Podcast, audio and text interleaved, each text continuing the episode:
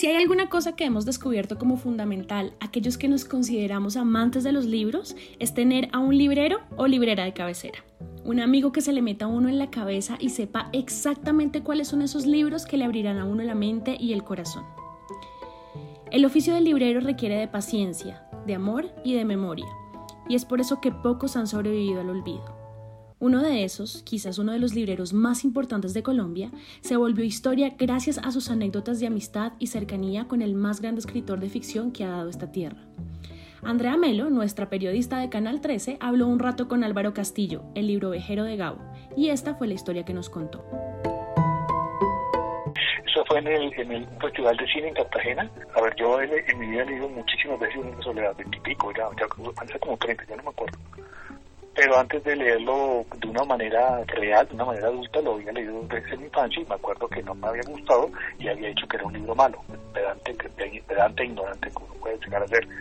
Pero en el año 1990, creo que en el año 97, fui al Festival de Cartagena y me llevé Días de Soledad y me lo leí deslumbrado y maravillado con ese calor. Y cuando estaba en el festival, en, el último día creo, yo tenía mi libro ahí y vi que llegó García Márquez. Entonces yo dije, ¿qué importa? Yo le pido que me lo firme. Entonces me acerqué a él, había una fila, yo hice la fila y cuando llegué él me, dio tanto, tanta emoción y tanta, tanta vergüenza que le dije que, si me firma el libro, por favor. Y él me dijo, bueno, ¿para quién? Yo le dije mi nombre y el de la que era mi, mi novia en ese momento. Y se lo di, lo firmó, puso para tal y tal y me acuerdo, y le dije, gracias, y el man, y él me dijo, oye, porque yo me estaba bajando es que me dijo, me, me y le dije, ¿qué? Yo, espero, me devolvió el espero que, que le había dado, que era como un kilométrico. Fue, fue gracias a, Eligio, a Eligio García Márquez, porque Eligio estaba haciendo una investigación que, se, eh, que después culminó en su libro Tras las claves de Melquíades, que era como una biografía de la novela, una biografía de Cien de Soledad, y durante años yo le conseguía a Eligio todo lo, bueno, casi todo lo que él quería sobre el tema, porque Eligio estaba obsesionado con conseguir las ediciones y publicaciones originales, no por primera edición, sino porque eran las ediciones que había leído su hermano. Entonces durante años estaba, estuvimos en eso, yo me acuerdo que con Eligio hablábamos todos los días de García Márquez y bla, bla, bla, bla, bla. Y una vez en el año 98, yo estaba en La Habana iba caminando por la calle 23 y le pregunté a un amigo si más adelante en DI 23 todavía seguía un, libre, un vendedor de libros, estaba haciendo un calor, en noviembre, un calor horrendo. Me dijo, sí, chico, entonces yo llegué allá y miré ahí y de repente vi el libro ahí yo no lo podía creer. Y no, el, el, librería es un decir, sea un vendedor callejero. Y, estaba en el piso y yo le dije, yo lo cogí, yo miré, mierda, es que chapida, yo soy de soledad. Y yo tenía 10 dólares en el bolsillo, 10 dólares, no tenía nada más. Entonces le pregunté al, a la persona, ¿cuánto vale esto? Me dijo, 5. Le dije, ¿5? Me dijo, 5. Le dije, te doy 10. Le dije, no, chico, te dije 5. Le dije, chico, yo te dije que te doy 10, ¿no quieres 5 más? Me dijo, bueno, ¿verdad? Yo le di los 10 dólares, me quedé sin nada. Y pues cada vez me salía el corazón de la emoción de haber podido encontrar ese libro porque pues en ese momento de mi vida que no tenía empleo me, ayudó bastante a poder sobrevivir y seguir adelante.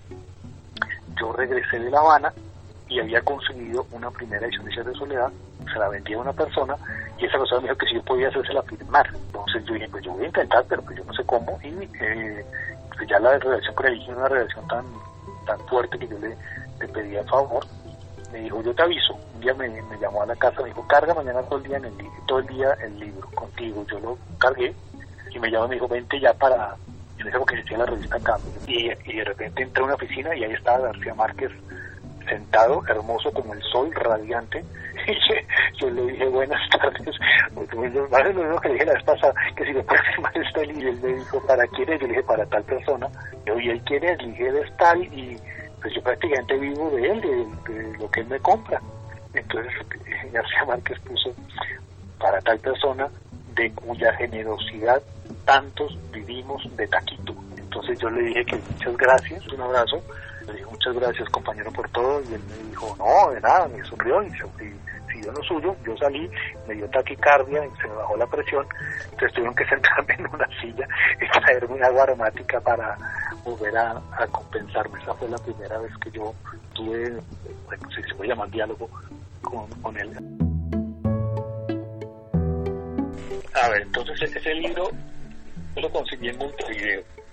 Lo encontré en Montevideo, en la calle Tristán Narvaja, en el año 2006, en una librería un nombre no recuerdo. Yo siempre llegaba a esas librerías allá Montevideo y preguntaba por literatura latinoamericana y poesía, que es lo que a mí me gusta leer. Me ahí, y eso, esa librería está medianamente ordenada. Entonces cuando yo vine, cuando pronto le reconocí el número, dije, pues eso es la yo decía de Soledad, y la cogí, la compré. Esa, es la historia completa como yo conseguí, después García Márquez me hizo una dedicatoria eh, para Álvaro Castillo y Rubejero desde ayer y desde decía su amigo Gabriel. Y eh, presté toda mi colección en ese entonces del libro de, de, de García Márquez a la ACLI para la feria del libro que se celebra en honor a García Márquez para la librería Macondo el pabellón Macondo. Bueno, el libro se lo roban, pasa lo que pasa. La primera sensación fue de incredulidad, de molestia, de rabia. Yo, de, ¿por, qué, ¿Por qué tienen que mandar eso? y me estaba haciendo una entrevista para quiero Caracol o algo de Caracol, yo no me acuerdo. Y estábamos en, en la entrada de la feria y llegó un colegio, un colegio distrital. Y un niño se quedó mirando y se me acertaron dos niños. Y uno de ellos me preguntó, ¿usted es el libro, usted es el que le robaron el libro? Yo le dije, sí. Él me dijo, yo lo siento, lo sentimos mucho.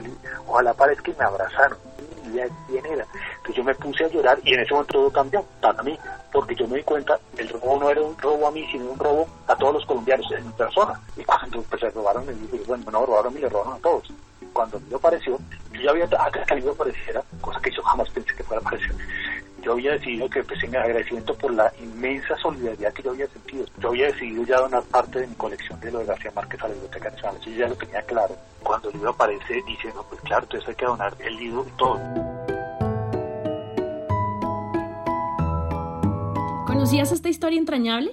¿Quieres contarnos tú tu historia de libreros? Escríbenos a redes arroba canal13.com.co y te leemos. En nuestra página web canal13.com.co puedes encontrar la entrevista completa con Álvaro Castillo y además ver nuestro especial de Fractal sobre el maravilloso oficio de los libreros.